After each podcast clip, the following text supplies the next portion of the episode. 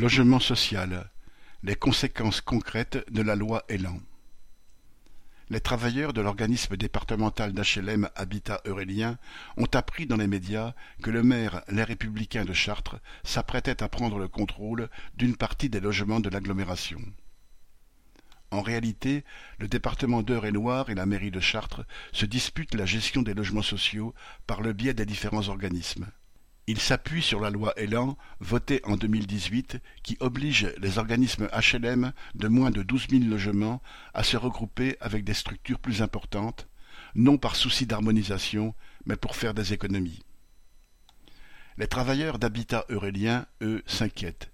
Ils savent que certains postes seront en doublon, comme s'ils étaient trop nombreux pour faire le travail, alors que les besoins augmentent. De plus, d'autres postes n'existent tout simplement plus dans l'autre société.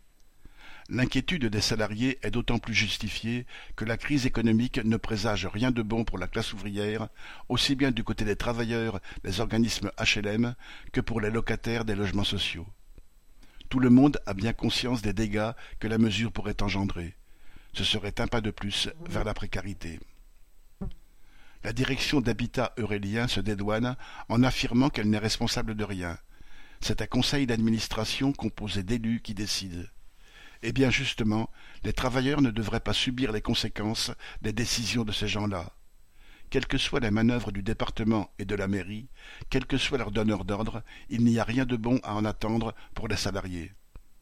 Mais l'opération aura peut-être un effet non prévu par les patrons.